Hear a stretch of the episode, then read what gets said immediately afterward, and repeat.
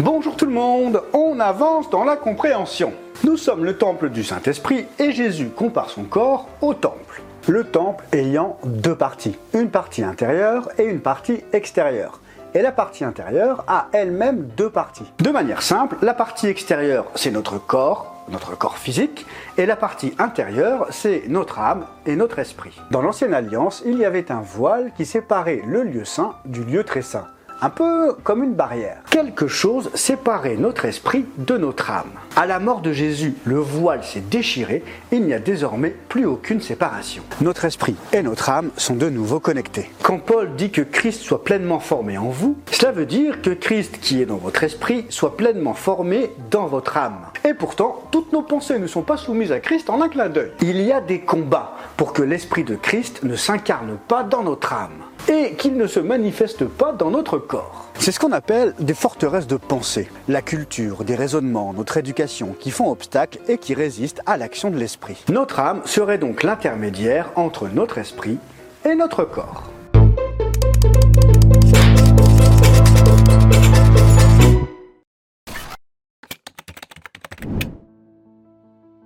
Lorsque quelqu'un donne sa vie à Christ, il naît de nouveau. La connexion avec Dieu est rétablie et commence le processus de régénération. La parole de Dieu vient illuminer l'âme. Par la méditation, la prière, la lecture de la Bible, la parole de Dieu vient bâtir une mentalité nouvelle, renverser des forteresses de pensée pour que l'esprit puisse se manifester dans nos corps. Comme le bifidus actif, ça fait du bien à l'intérieur et ça se voit à l'extérieur. Euh oui, si tu veux.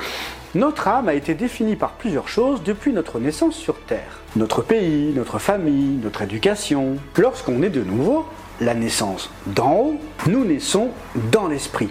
Et l'esprit est parfaitement à l'image de Christ. Alors, si notre esprit est parfait, il y a encore du boulot au niveau de notre âme. Ouais, c'est le cas de le dire. Et pour certains, on peut même dire que c'est complètement désespéré. Eh bien non, parce que la parole de Dieu, elle est parfaite et elle agit parfaitement.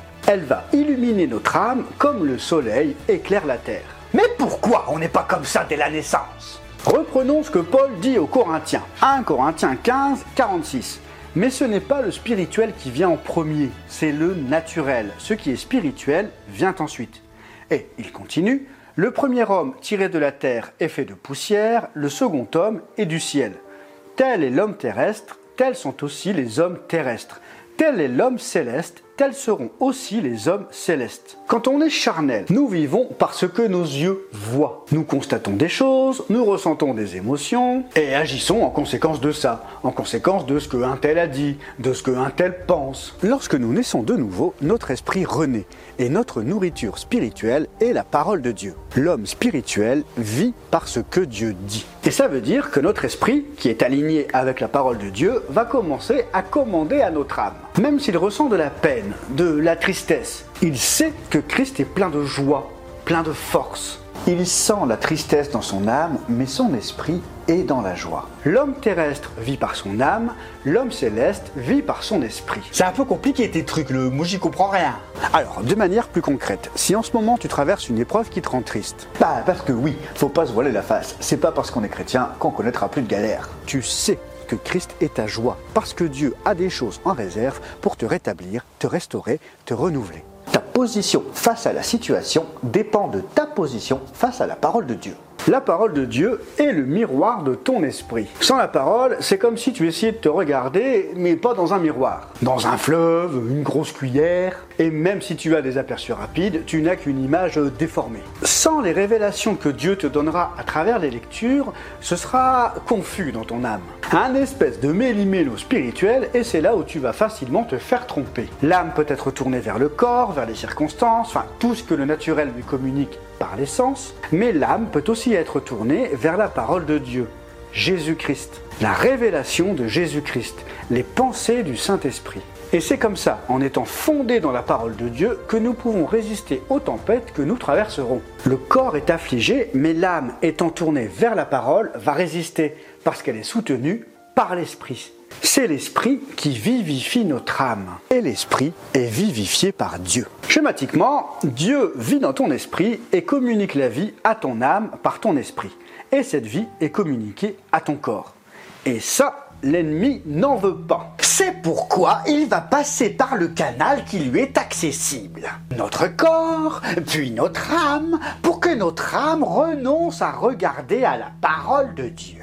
Le combat de la foi est donc un combat qui se passe dans notre âme pour rester accroché à la parole de Dieu, à l'esprit, à la pensée de Christ. C'est pour ça que Jacques nous dira dans Jacques 4, verset 7, Soumettez-vous donc à Dieu, résistez au diable, et il fuira loin de vous. Et ce combat, tout chrétien le mène à des échelles différentes. Le Saint-Esprit régénère notre esprit, maintenant ils sont unis. C'est pour ça que des fois il y a comme des tempêtes dans le cœur, des doutes, des peines, des peurs, mais quand on prend le temps de faire le calme, il y a comme une voix qui nous rassure, qui nous console. C'est l'Esprit qui nous communique une paix inexplicable. La paix de Dieu parce que notre esprit est connecté à Dieu. Et c'est dans notre âme que ça se passe parce que l'Esprit de Dieu va à sa conquête. Il renverse les forteresses.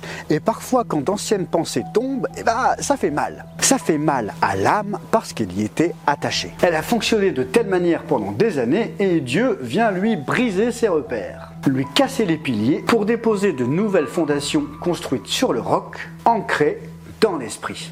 C'est en quelque sorte l'exode qu'ont connu les Hébreux, la conquête du pays de Canaan. D'un point de vue spirituel, c'est notre âme qui se tourne des choses charnelles aux choses spirituelles. Jésus est le grand souverain sacrificateur, le seul à pouvoir entrer dans le lieu très saint, notre esprit. Dieu te connaît mieux que toi-même et il est le seul à pouvoir accéder à cet endroit au plus profond de ton être, là où se trouve le Saint-Esprit. Que le Saint-Esprit puisse déborder dans notre âme, déborder dans notre corps pour se déverser dans notre vie. Que les mensonges de l'ennemi tombent, car Colossiens 2, 9, c'est en Christ qu'habite toute la plénitude de la divinité. Vous avez tout pleinement en lui, qui est le chef de toute domination, de toute autorité.